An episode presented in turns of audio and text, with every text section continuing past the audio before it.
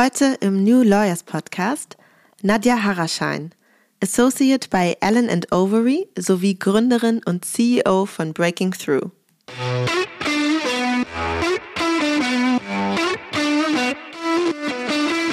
Ich glaube, wir können jetzt nicht äh, das ganze Problem Benachteiligung von Frauen lösen. Äh, das, was wir machen, ist letztlich irgendwie, es ist einfach ein sehr, sehr, sehr komplexes Thema und wir sind da irgendwie nur so ein Mosaikbaustein in diesem ganzen System. Aber es ist immerhin ein Mosaikbaustein. Ich glaube, es ist ein notwendiger Baustein.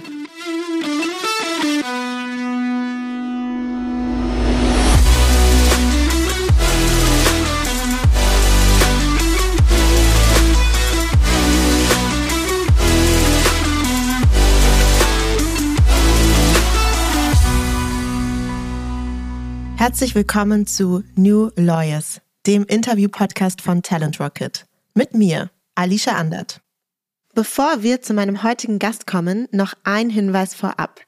Als Juristin oder Jurist kannst du dir auf Talent Rocket ein Profil anlegen, mit dem du dich nicht nur unkompliziert und ohne Anschreiben bei zahlreichen Kanzleien und Unternehmen bewerben kannst, du hast ebenfalls die Möglichkeit, dein anonymisiertes Profil freizugeben, sodass spannende Arbeitgeber dich kontaktieren können. Gehe deinen nächsten Karriereschritt mit Talent Rocket. Und nun zu meinem heutigen Gast. Nadja Haraschein ist Juristin und Gründerin des Karrierenetzwerks Breaking Through. Aktuell arbeitet sie als Associate im Bereich Schiedsgerichtsverfahren in der Kanzlei Allen Overy. Wir sprechen heute nicht nur über ihren Weg und ihre Begeisterung für diesen Fachbereich, in dem sie auch promoviert hat, sondern natürlich auch über die Bedeutung von Netzwerken und Sichtbarkeit über die Anfänge von Breaking Through und wie sich Breaking Through entwickelt hat. Darüber werden wir heute sprechen. Schön, dass du da bist, Nadja Haraschein. Vielen Dank, lieber Alicia. Ich freue mich sehr, heute hier sein zu dürfen. Ich habe mir eine Icebreaker-Frage überlegt und habe erst gedacht, ist das eigentlich okay, sowas zu fragen? Weil irgendwie, da ist ein bisschen der, also irgendwie hatte ich ein komisches Gefühl, aber ich habe es ja trotzdem mal gemacht und es können dann einfach alle, jeder für sich entscheiden, ob das eigentlich okay ist. Und zwar ist meine Frage an dich, auf welchen deiner Sinne könntest du am ehesten für eine Woche verzichten? Spannende Frage und doch gar nicht so einfach, finde ich, zu beantworten. Mein erster Impuls ist eigentlich zu sagen, ich würde auf einen meiner liebsten Sinne verzichten, und zwar den Geschmackssinn. Ich esse super gerne, das glaube ich jeder, der mich der allerletzte Sinn, auf den ich verzichte. ja, also ich esse super gerne, deswegen würde es mir total schwer fallen. Und gleichzeitig muss ich sagen, es wäre der Sinn, den ich wahrscheinlich für eine Woche auch am ehesten entbehren könnte. Es ist halt irgendwie. Mm im Alltag, ich will nicht sagen nice to have, es ist definitiv mehr, weil mir Essen so viel gibt wirklich. Aber ja. für eine Woche wäre das irgendwie machbar. Auf der anderen Seite fände ich es ehrlich gesagt auch super spannend, mal irgendwie nicht zu sehen oder nicht zu hören und einfach mal die Lebensrealität von jemandem nachzuempfinden, der halt in der Hinsicht ein komplett anderes Leben führt als wir. Ne? Es schränkt uns halt eben viel mehr ein genau deshalb ja der erste Impuls zu sagen, nur den Geschmackssinn. Oder halt für mich wäre es dann der Geschmackssinn und in Anführungszeichen nur dieser. Ja, aber wie gesagt, auf der anderen Seite glaube ich, ich finde so Perspektivwechsel immer super spannend und im Leben auch super wichtig, dass man nicht immer nur seinen eigenen Horizont irgendwie im Blick behält, sondern auch mal irgendwie darüber hinausgeht. Und da wäre es natürlich spannender zu sagen, man sieht mal eine Woche nicht zum Beispiel. Das ist eigentlich ein total interessanter Aspekt der Frage. Genau deswegen hatte ich ja auch so ein leichtes Störgefühl, das überhaupt zu fragen, weil man irgendwie, es gibt halt Leute, die haben halt nicht alle ihre Sinne und dementsprechend ist es ja totales Privileg, das wir alle haben und dann irgendwie mhm. jetzt so, ach, auf was könnte ich denn mal eine Woche verzichten? Das war so mein Störgefühl, was ich dabei hatte. Ne? Andererseits finde ich es total interessant, was du sagst, so, okay, wäre mal super spannend oder auch für ein erweitertes Empathieverständnis interessant, auf bestimmte Sinne tatsächlich mal zu verzichten, um zu sehen, wie es anderen Menschen geht. Und was ich ehrlich gesagt sehr schwierig finde, also ich habe dann überlegt, Moment mal, was sind eigentlich unsere Sinne bei mir? also ich meine, gut, sehen, äh, schmecken und riechen ist mir sozusagen als erstes noch eingefallen. Und dann wurde schon so ein bisschen, okay, was ist denn eigentlich noch dabei? Wie gut, dass wir gerade einen Podcast machen, den man hört.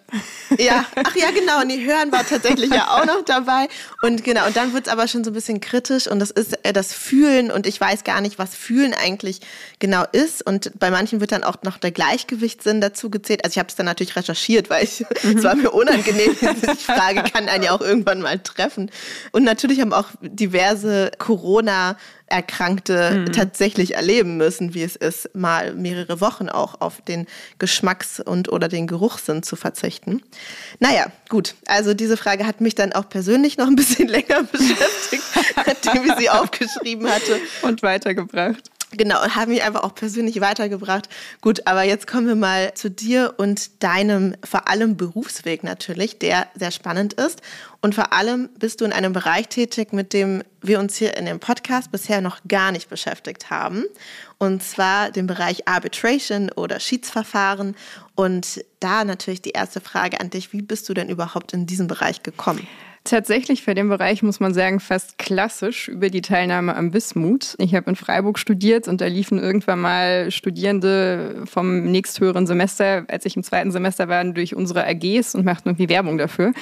Und der Wismut findet jährlich einmal in Hongkong und einmal in Wien statt. Und damals dachte ich so, ach ja, klingt irgendwie ganz interessant, aber ach ja, ein Wettbewerb, weiß ich nicht, ob ich da so Lust drauf habe oder so und hatte dann aber glücklicherweise am Lehrstuhl Mitarbeiter, der das gemacht hatte und mich dann immer wieder motiviert hat. Und letztlich habe ich mich äh, durch gewisse Zufälle letztlich eigentlich dann noch beworben, wurde dann fürs Team genommen, habe dann nach kurzem Zögern auch zugesagt und letztlich muss ich sagen, das war für mich in jeder Hinsicht irgendwie eine life-changing Experience. Und so geht es irgendwie vielen, die bei Wismut mitgemacht haben. Und beworben wird der Wismut eigentlich immer als Moodcourt im UN-Kaufrecht.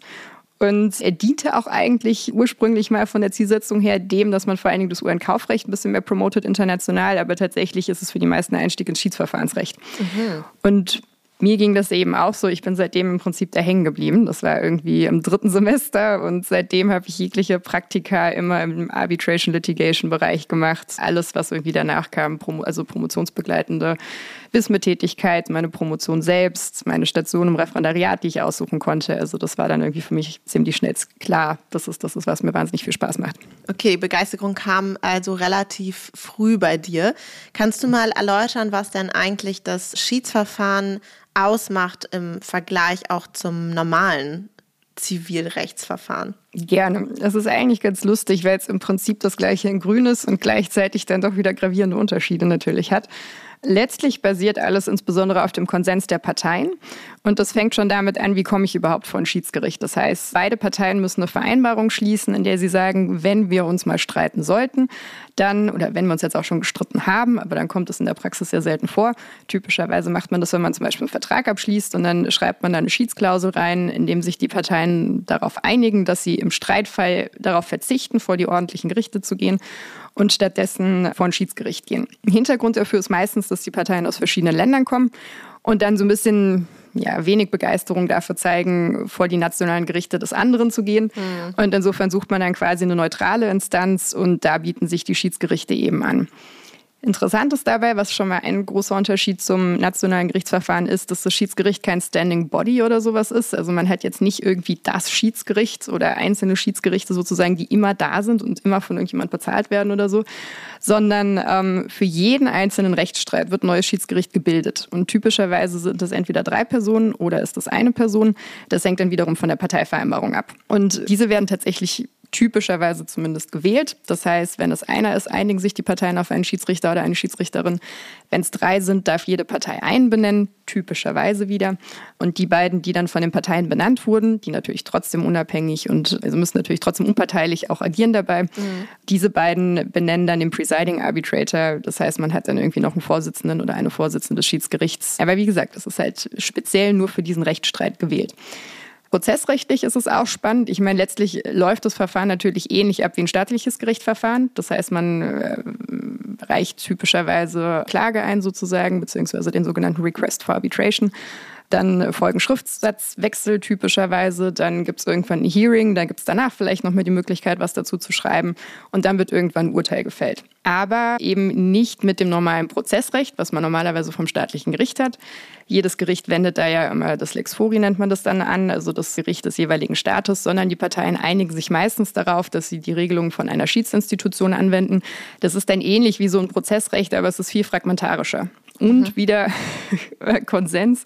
Die Parteien können, wenn sie wollen, auch lauter Abweichungen davon vereinbaren. Also können das so viel mehr ihren eigenen Bedürfnissen anpassen. Ansonsten ist noch wichtig, und das sind auch Gründe, warum sich viele dafür entscheiden. Zum einen, es gilt das Prinzip der Vertraulichkeit oder zumindest kann man das vereinbaren. Das heißt, es muss nicht öffentlich stattfinden, das Verfahren. sodass man da gewisse Informationen natürlich dann auch ein bisschen eher, ja, halt auch für sich behalten kann, sage ich mal. Mhm. Aber was ja eben auch wichtig ist, ist, dass die Parteien danach einen Schiedsspruch bekommen.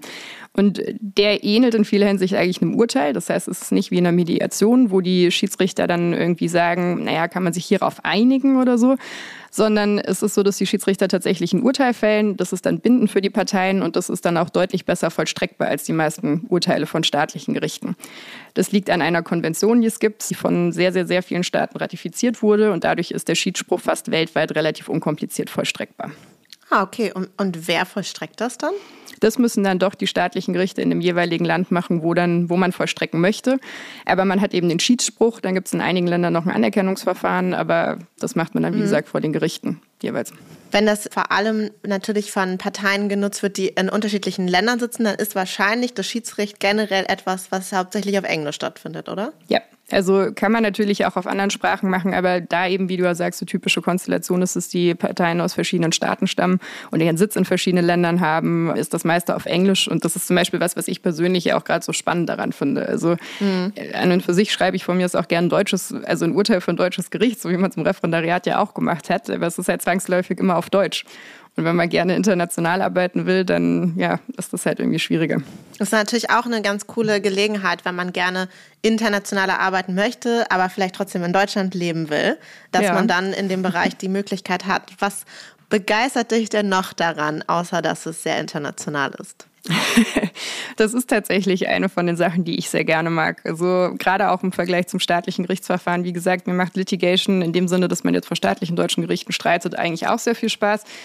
Aber ich finde spannend, dass man im Schiedsverfahren dann doch ein bisschen mehr Flexibilität hat, dass man da auch prozessrechtlich in Anführungszeichen immer wieder was Neues sieht, dadurch, dass es verschiedene Regelungen von Schiedsinstitutionen gibt oder verschiedene Schiedsinstitutionen, die dann eben Regelungen haben, die sich jeweils voneinander unterscheiden. Da muss man auch immer gucken, was macht eigentlich das Recht sogenannten Sitzstaat. Das heißt, das Schiedsgericht hat auch immer einen Sitz. Das heißt nicht zwangsläufig, dass das Schiedsverfahren auch örtlich dort stattfindet. Also wenn man sich mhm. zum Hearing trifft, dann kann es auch sein, dass man sich woanders trifft, wenn das für alle Beteiligten irgendwie ähm, angenehmer ist. Aber es gibt den rechtlichen Sitz und das heißt, dass das Recht von dem Sitzstaat einen gewissen Einfluss darauf haben mhm. kann. Das heißt, gerade für die Frage, ob der Schiedsspruch hinterher angegriffen werden kann.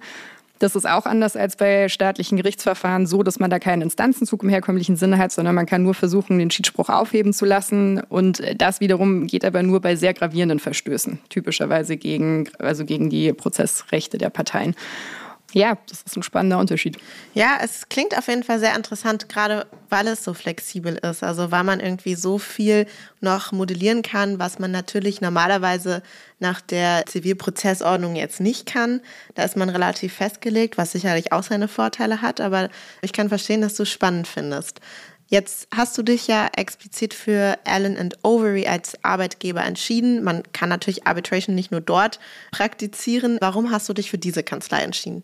Ja, ist, glaube ich, auch ein spannender Unterschied sogar wieder zu den staatlichen Gerichtsverfahren. Schiedsverfahren gibt es einfach nur von wenigen Arbeitgebern angeboten sozusagen. Also die großen Kanzleien machen das, die international tätig sind, weil es ja typischerweise auch sehr große Verfahren sind, die da betroffen sind. Davon abgesehen gibt es mittlerweile, aber das ist eine relativ neue Entwicklung, sogenannte Boutiquen, das heißt kleine spezialisierte Kanzleien, die oft von Leuten gegründet wurden, die vorher in der Großkanzlei waren. Aber typischerweise, wie gesagt, sind das halt vor allen Dingen die Großkanzleien und so ist mit Schiedsverfahrensrecht schon relativ klar, dass man irgendwie die Wahl hat zwischen Großkanzlei und Boutique und so viel anderes bleibt nicht mehr übrig. Mhm. Cool ist aber, langfristig kann man auch als Schiedsrichter ja arbeiten, aber das setzt eben voraus, dass die Parteien oder die Institutionen einen dazu auch benennen. Das heißt, man muss sich seinen Ruf erstmal aufbauen und das dauert natürlich lange, aber man kann in dem Bereich halt auch beides haben, was irgendwie schön ist. Nein, jetzt speziell zu Ellen Overy ich finde einerseits gut, dass die Schiedspraxis hier gerade im Wiederaufbau ist. Hier gab es mal eine sehr große, auch sehr, sehr etablierte und die ist dann aber vor ein paar Jahren weggebrochen. Die wird jetzt neu aufgebaut von Anna Massa. Und ich persönlich finde, das hat ehrlich gesagt auch einen Charme, dass man nicht irgendwie in einem riesigen Team anfängt, wo man irgendwie ein kleines Rad im Getriebe von irgendwie 60 Rädern oder sowas ist, sondern in dem Bereich dann halt doch ein bisschen überschaubareres Team hat. Das wächst jetzt auch merklich. Das ist auch schon, also es ist gerade merklich im Wachsen immer noch. Und ich finde es aber schön, dass man irgendwie die Chance hat, das auch so ein bisschen mitzugestalten und mitzuprägen, auch wenn man jetzt gerade irgendwie erst neu eingestiegen ist. Vor allem aber habe ich hier eine Anwaltsstation gemacht, die mir sehr viel Spaß gemacht hat, die mir sehr gut gefallen hat. Ich fand, dass es hier einen sehr vernünftigen Umgang mit den Corona-Regeln gab einerseits und es aber andererseits, was ich sehr beeindruckend fand, das Team geschafft hat, einen komplett gut einzubinden und auch das Gefühl zu geben, dass man die Leute kennenlernt, dass man hier reinkommt, obwohl man eigentlich niemanden getroffen hat. Also normalerweise war es ja vor Corona so und es ist ja auch teilweise jetzt wieder so, dass man sich im Büro trifft und da die Möglichkeit hat, allen Leuten auf dem Flur über den Weg zu laufen oder dass man einfach mal anklopft und irgendwie bei einer Frage Frage zu jemandem geht und irgendwie mal nachhakt oder so. Das ist doch, wenn man remote arbeitet, viel, viel schwieriger. Ne? Mhm. Wenn irgendwie jeder zu Hause sitzt und einfach man irgendwie nur Zoom-Konferenzen oder ähnliches hat. Ja, es ist schwieriger, dann Beziehungen aufzubauen. Und da fand ich wirklich stark, wie das Team das geschafft hat, alle Leute immer wieder so an Bord zu holen und so einzubinden, dass man das Gefühl hat, man hat die Leute eigentlich ziemlich gut kennengelernt. Und ja, ich fand, da, da gab es viele Personen, die da eben eine gute Führung gezeigt haben. Und da muss man sagen, ist für mich persönlich auch ein ganz entscheidender Faktor, dass ich von Anna Massa als Partnerin, die hier die Schiedspraxis leitet, auch sehr begeistert bin. Wir sind uns über Breaking Through schon mal über den Weg gelaufen und ich hatte da schon den Eindruck, dass, äh, also, dass wir uns zumindest gut verstehen und ich sie sehr sympathisch finde, aber habe dann eben in der Station mal gezielt geguckt, wie die Zusammenarbeit mit ihr funktionieren würde. Und freue mich total, dass ich in dem Team hier ein Team gefunden habe, von dem ich viel lernen kann, fachlich, aber auch menschlich und bei dem, von dem ich mich auch regelmäßig inspirieren lassen kann. Ja, es macht schon viel aus, mit welchen Personen man da zusammenarbeitet. Ich glaube, das ist wahrscheinlich so mit der entscheidendste Faktor. Mein Eindruck ist, dass du generell sehr engagiert bist, was das Thema Arbitration angeht. Also wir kennen uns ja auch tatsächlich schon äh, außerhalb dieses, äh, dieses Podcasts, sind uns auch schon über Breaking Through über den Weg gelaufen, um es mal so zu sagen.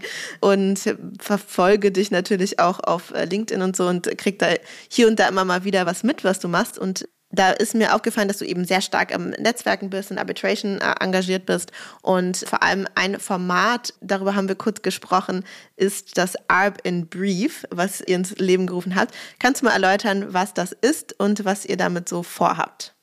Gerne.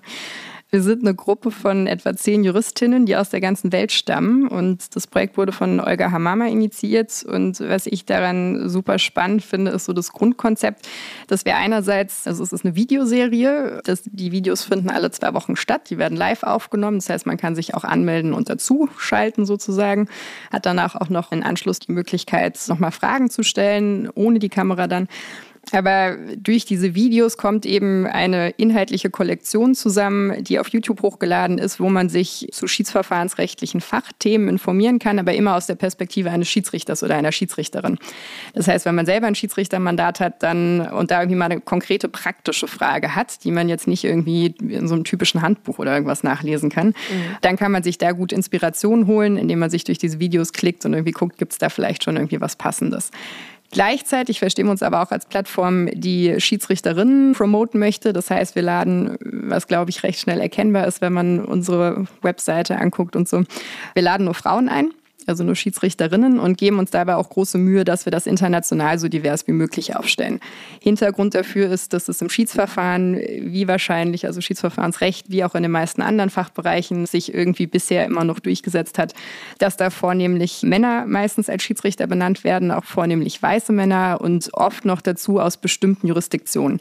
Also ein ganz klassisches Schiedsbericht, was jetzt irgendwie, ich nenne es mal konservativ besetzt ist, wären wahrscheinlich drei weiße Männer, die irgendwie aus Europa stammen oder aus bestimmten bestimmten europäischen Länder, vielleicht sogar nur, vielleicht auch noch aus Amerika oder aus, ja, vielleicht noch Australien, Neuseeland, wenn es hochkommt. Aber dann hört es halt irgendwie auch schnell auf.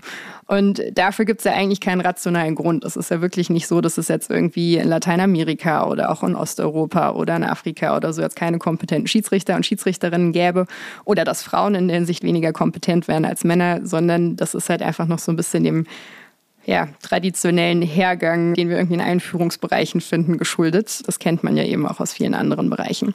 Und da wollen wir so ein bisschen ansetzen und laden deshalb, wie gesagt, vor allen Dingen nur Schiedsrichterinnen ein, ähm, so dass wenn man mal eine Schiedsrichterin oder einen Schiedsrichter sucht, man vielleicht durch unsere Videos irgendwie auch auf den Geschmack kommt und denkt, ach ja, die hat mich jetzt echt überzeugt, fand ich super. Mhm. Die können wir doch irgendwie auch mal interviewen fürs nächste Schiedsrichtermandat.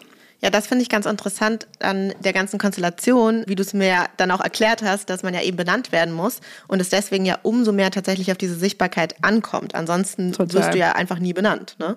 Und ja. dann ist es ja, naja, dann ähm, ist es ja so ein, so ein Teufelskreis. Wobei irgendwie mein Eindruck ist, aber wahrscheinlich ist es total die LinkedIn-Bubble und weil ich irgendwie dir folge und Anna Massa folge und so weiter, mein Eindruck ist, dass der Arbitration-Bereich extrem weiblich dominiert ist. Also täuscht das irgendwie? Bin ich da jetzt einfach sozusagen von der Bubble geblendet oder ist es so, dass die, dass das schon an sich so ist und die Schiedsrichter dann nur trotzdem immer sozusagen, dass da immer eher Männer benannt werden oder Kannst du mal ein bisschen Licht ins Dunkel bringen? also ich glaube, im Vergleich zu vielen anderen Rechtsbereichen ist das Schiedsverfahrensrecht doch vergleichsweise weiblich geprägt. Ich würde jetzt auf keinen Fall sagen, dass es weiblich dominiert ist, aber es ist sicherlich weiblich geprägter als andere Fachbereiche. Woran das liegt, ist mal eine spannende Frage, bei der ich nicht sicher bin, ob ich da ja, die Antwort dazu kenne. Was vielleicht eine Rolle spielen könnte, ist, es gibt schon sehr lange, ich glaube Pi mal Daumen 30 Jahre, aber das weiß ich jetzt aus dem Kopf nicht sicher. Insofern nagel mich bitte nicht auf die Zahl fest. Doch, aber es gibt schon sehr lange. fest. das werde ich alles nachrecherchieren und dann werde ich dann nochmal einen Nachtrag zu aufnehmen. Ja, das kannst du gerne machen. Das ist ja nicht verkehrt, wenn man die richtige Info hat. es gibt schon lange die Institution Arbitral Women, heißt die, von Louis Barrington damals gegründet und äh, die eben äh, Schiedsrichterinnen auf der ganzen Welt vernetzt und die zum Beispiel auch eine Möglichkeit schafft, indem sie Schiedsrichterinnen Schiedsrichterinnen dort auch quasi katalogisiert, in Anführungszeichen, so dass man auch darüber die Möglichkeit hat, wenn man mal eine weibliche Schiedsrichterin gezielt sucht, dass man auch da mal gucken kann, so damit dieses Argument, ja, es gab halt keine kompetente Frau in dem mm. Bereich, ja, wegfällt und man darüber hinaus jetzt für die Frauen noch eine Möglichkeit schafft, untereinander zu netzwerken und sich irgendwie auszutauschen zu den Themen. Also ich denke, dass das so schon auch irgendwie dazu beigetragen hat und was dazu getan hat. Wäre auch mal interessant, ob der Wismut da vielleicht auch eine Rolle gespielt hat, weil man mm. da auf Studierende-Level auch schon viele Frauen mit angesprochen hat. Aber wie gesagt, was jetzt der Grund auch immer ist, kann ich nicht genau sagen. Aber jedenfalls finde ich auch, dass auffällt, dass da schon sehr viele Frauen im Vergleich jetzt zu anderen Disziplinen auch schon relativ weit gekommen sind. Ja, es ist sehr schön. Also ich glaube, wir bleiben so ein bisschen bei dem Thema, uh, speaking of which, ähm, Sichtbarkeit von, äh, von Frauen im äh, juristischen Bereich. Jetzt müssen wir natürlich mal über Breaking Through sprechen, was du mitgegründet hast und wo du eben auch Geschäftsführerin bist. Was ist das denn für eine Plattform und warum hast du sie gegründet? Also die Plattform besteht im Wesentlichen aus drei Säulen. Das heißt, wir machen Juristinnen sichtbar, beziehungsweise wir nennen es erfolgreiche Juristinnen sichtbar, insbesondere durch Interviews, die wir einmal wöchentlich auf unserer Homepage posten. Das heißt, einmal pro Woche kann man über unsere Homepage ein Interview mit einer erfolgreichen Juristin aus verschiedensten Fachbereichen und mit verschiedensten Karrierewesen anschauen. Und Idee des Ganzen ist, dass man ja doch eigentlich ja, ich glaube im Vergleich, also in den letzten Jahrzehnten hat sich schon sehr viel getan. Wir haben inzwischen auch schon deutlich mehr Frauen in Führungspositionen als früher. Und trotzdem läuft es faktisch dann meistens eigentlich so, egal ob man jetzt an der Uni ist oder ob man in der Kanzlei ist oder ob man an einem Gericht arbeitet und sich dann irgendwie die Karriereleiter in der Justiz mal genauer anguckt. Letztlich gibt es dann doch immer noch relativ wenig Frauen, die es nach oben geschafft haben, mit denen man dann im persönlichen Umfeld typischerweise zu tun hat. Also man kann ja oft in Kanzleien schon äh, in Anführungszeichen von Glück sprechen, wenn man mit einer Partnerin irgendwie zusammenarbeitet ja. und dass man irgendwie mehr als eine Partnerin finden wird, ist schwierig. Ähnlich kann man auch Jura immer noch an vielen Fakultäten studieren, ohne jemals wahrscheinlich von einer Professorin unterrichtet worden zu sein oder zumindest wird mhm. sich das auf eine Handvoll Male irgendwie beschränken. Und ja, das fehlt dazu, dass Vorbilder fehlen und das beeinflusst ja auch das, was man sich selbst dann irgendwie unter Umständen zutraut. Also da gibt es auch etliche Studien dazu, wie stark einen das beeinflussen kann. Da wollen wir eben ansetzen und sagen, auch wenn man vielleicht jetzt bei sich irgendwie keine passende oder für sich passende Juristin als Vorbild im Umfeld hat, sei es, weil man sie zufällig persönlich kennt oder weil man irgendwie in ein berufliches Umfeld reingerutscht ist, in dem das gerade super ist, oder man hat vielleicht auch eine Juristin bei sich im Umfeld, wo man aber sagt, ja, okay, cool, dass sie es geschafft hat, aber damit kann ich mich nicht identifizieren, aus welchem Grund auch immer. Kann man auf unserer Homepage gucken und sich da Anregungen holen, indem man diese Interviews liest. Die Interviews gehen immer um den Werdegang im Allgemeinen, gehen immer um, in Anführungszeichen, Karriere als Frau. Auch wenn ich schade finde, dass wir überhaupt darüber sprechen müssen, aber tatsächlich macht es halt eben noch einen Unterschied. Klar. Und genau das Gleiche gilt auch für Vereinbarkeit. Also in vielen der Interviews geht es unter anderem dann auch um Fragen der Vereinbarkeit von Familie und Beruf. Auch da sehr schade, dass wir noch darüber sprechen müssen. Sehr schade, dass man vor allen Dingen die Frauen danach fragt. Und auf der anderen Seite gibt es diese Fragen halt noch heute, weil es halt immer noch so ein Thema ist. Mhm. Und dementsprechend finden wir es wichtig, da auch anzusetzen. Das heißt, man kann sich da Infos holen, die man jetzt auch im Gespräch mit einer Professorin oder so wahrscheinlich jetzt auch nicht mal eben so stellen würde. Ne? Mhm. Das ist der Vorteil bei uns. Ja, das wäre ein bisschen komisch sonst, ne? So Hallo, mein Name ist. Und wie machen Sie das mit Ihren Kindern? Genau. Und neben diesen Interviews haben wir insbesondere noch verschiedene Events, die wir anbieten. Das sind teilweise Workshops, das sind teilweise aber auch Pendeldiskussionen, wie die, bei denen du ja auch schon als Referentin bei uns mitgemacht hast. Die sind typischerweise Themen, die für Männer und Frauen spannend sind, aber für Frauen dann halt manchmal noch eine gewisse Ausprägung haben, die sich ein bisschen unterscheidet. Und zuletzt haben wir noch eine Ratvermittlung, bei der wir anbieten, dass man sich bei uns melden kann, wenn man Juristin oder Juristin in der Ausbildung ist. Und Juristin jetzt wirklich im weitesten Sinne. Da reicht irgendwie Jurastudium oder angefangenes Jurastudium aus, selbst wenn man es abgebrochen hat von mir aus. Und man kann sich bei uns melden und sagen, ich habe eine karriererelevante Frage und suche dafür eine Gesprächspartnerin, die A, B, C. Mhm. Und das kann heißen, ich, hab, ich bin unsicher, ob ich promovieren soll. Ich überlege, ob ich den Job wechseln möchte. Ich habe irgendwie eine unschöne Situation am Arbeitsplatz erlebt. Ich fühle mich nach meiner Elternzeit nicht mehr ernst genommen, was auch immer. Man kann sich dann bei uns melden und eben sagen, ich suche, sagen wir, eine alleinerziehende Professorin, mit der ich gerne mal sprechen würde. Mhm. Und wir vermitteln dann eine Juristin aus unserem Netzwerk. Der Vorteil davon ist, das ist alles unverbindlich, das ist alles kostenlos und vor allen Dingen senkt es so die Hemmschwelle ab, weil natürlich, selbst wenn wir uns das Interview schreiben, was wir am Anfang mal gemacht haben, man kann sich gerne bei der Juristin melden, wenn man eine Frage hat, das traut sich ja keiner. Mhm. Und bei uns weiß man vorher noch gar nicht, wen man bekommt. Also das macht es, mhm. glaube ich, ein bisschen einfacher. Das wusste ich zum Beispiel gar nicht mit der dritten Säule, kannte ich noch gar nicht, diese Option. gut, dass wir ähm, sprechen. Ja, gut, dass wir jetzt darüber sprechen. Nee, ich finde es aber tatsächlich eine sehr schöne, niedrigschwellige Art, ähm, Zugang zu solchen Informationen und Kontakten zu geben, weil was ihr natürlich geschafft habt, ist ein wahnsinniges Netzwerk aufzubauen, was man nicht einfach so hat. Und Netzwerke, wie wir wissen, sind halt auch Zutritt zu bestimmten ja, Stufen, gerade Karrierestufen. Ne? Da, da geht sehr, sehr viel ohne so ein Netzwerk nicht. Wie macht ihr das dann genau? Also wie funktioniert Breaking Through? Ich habe jetzt gesagt, du bist Geschäftsführerin, aber du bist ja auch nicht ganz alleine. Wie seid ihr denn da jetzt so aufgestellt? Nee, Gott sei Dank bin ich da nicht alleine. Im Gegenteil, wir sind ein Team von fast 35 Mitarbeitenden im Moment, darunter auch ein Mann, ansonsten bisher alles Frauen. Ähm, wie, wie geht's dem? das musst du ihn fragen. Ich lade ihn ein. Ich hoffe gut. Gerne. Ich fände ja auch gar nicht schlecht, wenn sich noch mehr Männer engagieren würden. Aber ja, man muss dann halt auch damit klarkommen, dass man jetzt umgekehrt mal in einem weiblich dominierten Umfeld arbeitet. Wir arbeiten alle ehrenamtlich. Und typisch ist eigentlich, dass die meisten auch diese Interviews führen. Das heißt, äh, jeder kann diese Interviews führen, wer möchte. Und das machen auch fast alle, weil es natürlich immer super spannend ist, mit den Juristinnen in Kontakt zu kommen und sich dann zu diesen Themen auszutauschen.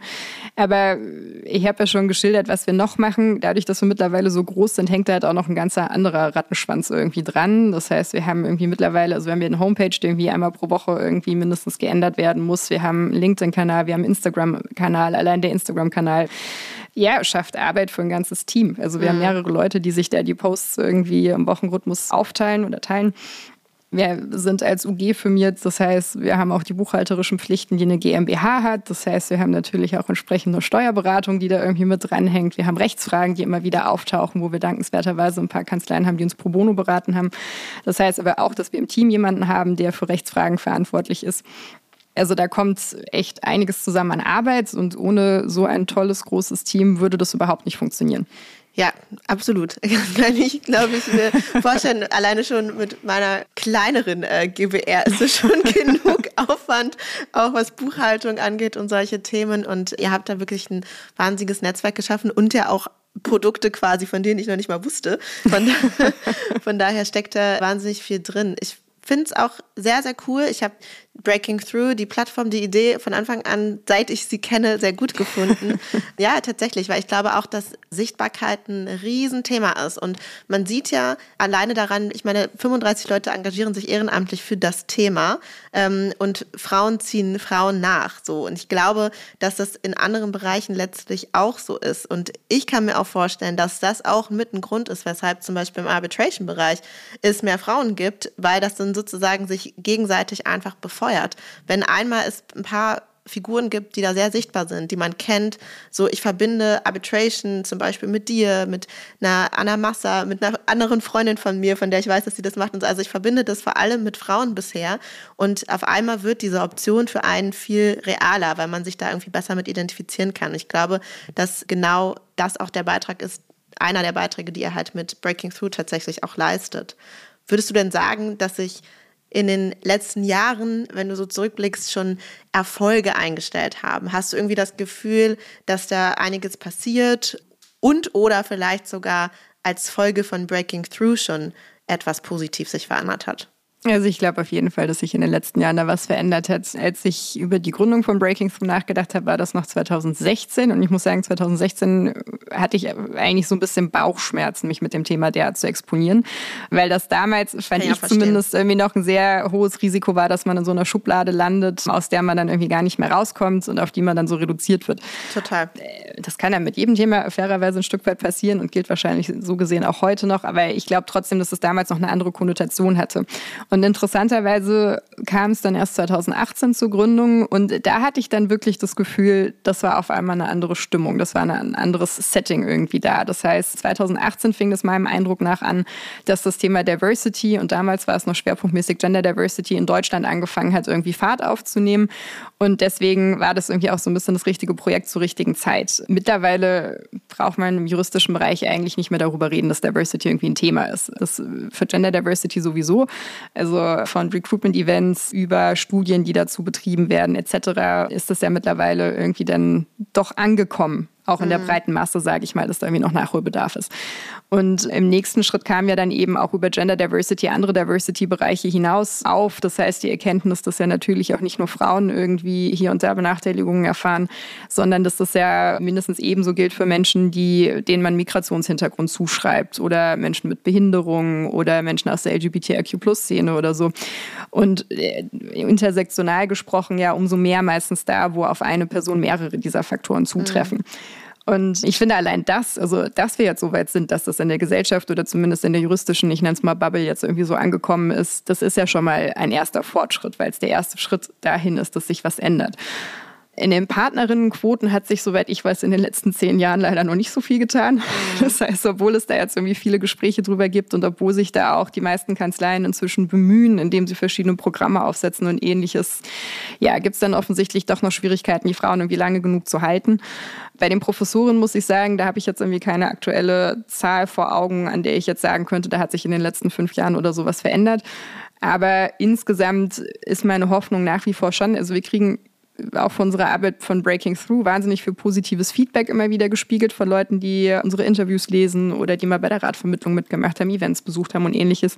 Und meine Idee ist ja immer noch, ich meine, wenn wir es schaffen, dass eine Handvoll Frauen ein bisschen länger irgendwie am Ball bleibt bei dem Karriereweg, für welchen auch immer sie sich da entscheiden. Und ich meine auch Karriere jetzt im weitesten Sinne, weil jeder definiert Karriere ja auch ein bisschen anders und das ist ja auch gut so. Da gibt es ja auch nicht irgendwie das eine richtig oder falsche. Man muss natürlich auch nicht Karriere machen, aber so für welchen welchen Lebensweg man auch immer sich entscheidet. Ich glaube, bei vielen Karrierewegen, Berufswegen begegnet man halt immer wieder Widerständen als Frau und das kann dazu führen, dass man als Frau irgendwann gefrustetes Handtuch schmeißt. Und ich glaube, das passiert auch heute noch sehr mhm. oft. Und wenn wir es mit unserer Arbeit schaffen, dass mehr Frauen noch länger am Ball bleiben, dann ist es ja nur eine Frage der Zeit, bis immer mehr Frauen dann irgendwann so weit aufgerückt sind, dass sie dann die Visibility haben, von der du vorhin ja auch schon gesprochen hast. Und dass das irgendwann auch diese von dir vorhin beschriebene kritische Masse erreicht. Und ich bin da völlig völlig bei dir. Ich dachte auch vorhin, vielleicht ist das der entscheidende Faktor, der auch im Arbitration inzwischen eine Rolle spielt. Dass es halt schon so viele geschafft haben, dass man mhm. irgendwie das gar nicht mehr in Frage stellt. Da wollen wir im Prinzip in allen juristischen Bereichen hin. Und ich glaube, wir können jetzt nicht äh, das ganze Problem Benachteiligung von Frauen lösen. Äh, das, was wir machen, ist letztlich irgendwie, es ist einfach ein sehr, sehr, sehr komplexes Thema und wir sind da irgendwie nur so ein Mosaikbaustein in diesem ganzen System. Aber es ist immerhin ein Mosaikbaustein. Ich glaube, es ist ein notwendiger Baustein. Das glaube ich auch. Das würde ich auch so unterschreiben. Und natürlich können wir irgendwie nicht die strukturellen Themen, die da sind, lösen. Und wie du ja selber sagst, irgendwie, es wird oftmals, vielleicht werden Steine in den Weg gelegt oder man erlebt irgendwelche Ungerechtigkeiten oder Dinge, die einen einfach nerven, weil man das Gefühl hat, so, ja. oh Mann, das, warum, das passiert mir doch jetzt gerade nur weil. So, und das sind ja. ja Sachen, die nerven und natürlich die könnt ihr mit eurem Netzwerk nicht nee. auflösen, aber trotzdem tatsächlich diese Motivation weitergeben und zeigen, ach komm, es geht und mach noch ein bisschen weiter und so. Und ich finde das super. Also den Mosaikbaustein, den habt ihr auf jeden Fall Jetzt zum Schluss möchte ich natürlich aber ähm, sozusagen auch nochmal an dich die Interviewfrage richten. Du hast ja vorhin gesagt, in euren Breaking Through Interviews geht es immer um Karrierewege und um, wie schafft man denn bestimmte Sachen. Und das möchte ich dich jetzt auch mal fragen, ja. Also du hast ja auch wahnsinnig viel auf dem Tisch. Du bist Associate in einer Großkanzlei. Wir wissen alle, dass Großkanzleien jetzt auch nicht 9-to-5-Jobs sind. Du hast Breaking Through, was mittlerweile angewachsen ist zu einem Netzwerk von 35 MitarbeiterInnen und mit drei Säulen, wie ich heute erfahren habe.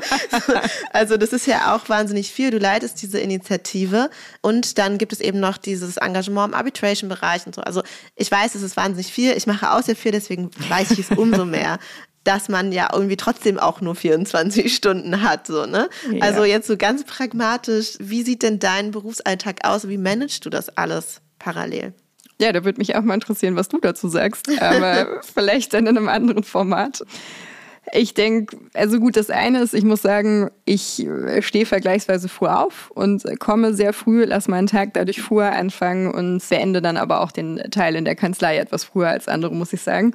Was mir persönlich einen sehr guten Ausgleich schafft. Ich merke, dass mir das sehr gut tut, weil es mir die Möglichkeit gibt, einerseits meinen Job hier in der Kanzlei irgendwie vollumfänglich wahrzunehmen und da irgendwie quasi alles mitzunehmen, was mir wichtig ist. Und andererseits aber auch das Gefühl habe, dass ich nicht nur für die Kanzlei lebe, sozusagen, oder für diesen Job in der Kanzlei, was für mich persönlich zumindest auch was ist, was mir gut tut und was mir wichtig ist. Und gleichzeitig muss ich sagen, auch Breaking Through hat da irgendwie seinen angestammten Platz. Ich würde ihn auch, ich würde das nicht missen wollen. Ich nee. würde nicht irgendwie gerne mein ganzes Leben lang nur mit äh, Fragen oder dem Lösen von Ungerechtigkeiten verbringen. Ich habe größten Respekt, wenn man das kann. Ich muss sagen, mir tut es gut, wenn ich daneben auch noch was anderes habe. Und umgekehrt gibt mir Breaking Through aber auch unfassbar vieles, was ich in der Kanzlei so nicht habe. Und insofern ist es mir einfach immer noch so wichtig, dass ich dann irgendwie auch dafür bereit bin, wie gesagt, zum Beispiel ein bisschen früher aufzustehen, um halt alles miteinander in Einklang zu bringen. Letztlich funktioniert das, solange es einem halt richtig Spaß macht und man da Energie draus schöpft. Ne? In dem Moment, wo da irgendwie mal was nicht mehr stimmt, sei es, weil einem irgendwie die Tätigkeit in der Kanzlei doch nicht mehr so viel Spaß machen sollte oder Breaking Through gerade einem nicht mehr genug gibt, dann muss man das halt irgendwie anpassen. Aber bisher funktioniert sehr gut. Und man muss halt im Einzelfall vor allen Dingen immer gucken, welche Priorität halt irgendwie gerade zu setzen ist ähm, und halt immer wieder abwägen. Und ich bin meinem Team dankbar von Breaking Through jetzt, dass sie mir da auch nachsehen, dass ich dadurch, dass ich halt eben anderes Leben habe, jetzt nicht immer vollumfänglich nur für Breaking Through zur Verfügung stehe. Aber gleichzeitig erwarte ich das von meinem Team ja auch nicht, sondern es ist völlig klar für uns alle, ist das was, was wir nebenbei zusätzlich machen. Und natürlich ist uns ein Verlässlichkeit und so weiter da super wichtig. Ähm, aber gleichzeitig ist eben auch klar, dass es auch noch andere Sachen im Leben gibt. Also ich kann schon mal verraten, wenn du mich fragst, wie ich das manage, äh, dass Frühaufstehen nicht dazu gehört. wir haben ja schon im Vorgespräch, nicht, ja, ja, wir haben ja schon im Vorgespräch so ein bisschen drüber geredet. Also, also okay, das ist dein Trick. Na, not for me. ja, aber in der Tat, wie du sagst, ne, jeder oder jede hat natürlich einen individuellen Weg am Ende des Tages. Und ich finde es sehr schön, dass du uns ein bisschen Einblicke gegeben hast, wie es bei dir konkret läuft, wie dein Weg ausgesehen hat bis hierhin. Der ist natürlich noch lange nicht vorbei. Ich werde es weiter verfolgen und ja, bedanke mich dafür, dass du da warst und wünsche dir noch einen wunderschönen Tag bei Ellen and Overy. dir auch noch lieben Dank.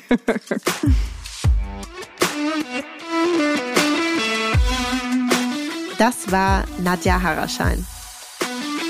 Wenn dir der Podcast gefällt, dann hinterlass eine Bewertung auf Spotify oder Apple Podcasts. Es dauert nur zwei Sekunden und hilft enorm, um noch mehr Juristinnen und Juristen auf ihn aufmerksam zu machen. Du möchtest bestimmte Gäste hören oder möchtest Feedback geben? Dann melde dich gerne oder folgt dem Link, den ich euch in den Shownotes verlinkt habe.